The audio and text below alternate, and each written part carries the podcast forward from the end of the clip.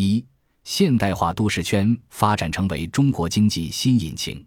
近些年来，中国越来越多的中心城市开始进入聚集不经济时期，经济集聚效应驱动的人力资源向大城市集中，导致公共服务、住房和基础设施短缺，资源配置出现明显错位，以至于交通拥堵、环境污染、住房紧张等城市病集中爆发。此外，中国经济面临的转型压力愈加凸显。投资驱动型的经济增长放缓和外需拉动下行趋势明显，在这样的双重挑战下，发展现代化都市圈被看作是中国经济发展的新机遇。通过人口城市化和大城市集中的途径，释放经济活力，成为中国经济的新支点。为此，国家发展改革委关于培育发展现代化都市圈的指导意见（以下简称意见）发布。强调要培育发展一批现代化城市圈，形成若干具有全球影响力的都市圈。这意味着我国都市圈建设从顶层设计到规划落地已日臻成熟，并将进入高质量高速发展阶段。在经济下行压力之下，现代化都市圈建设有望开启中国经济新引擎，推进基础设施一体化，成为培育发展现代化都市圈的首要部署。世界城市发展的历史经验表明，都市圈内经济和社会活动活跃，各城市间功能互补性强，它会成为所属国家和地区的创新中心和竞争力高地。都市圈的现代化培育，首先需要打造轨道上的城市圈，统筹考虑都市圈轨道交通网络布局，放开放宽除个别超大城市外的城市落户限制，加快消除城乡区域间户籍壁垒。完善市政和信息网络体系建设，为一体化布局夯实基础。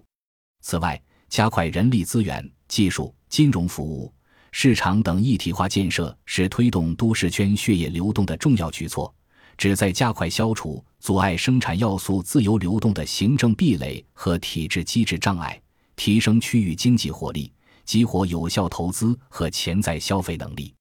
通过联通资源流动的多种渠道。赋能都市圈发展活力，打造高效、畅通、流动、均衡的统一地方市场，更全面地释放都市圈经济潜力。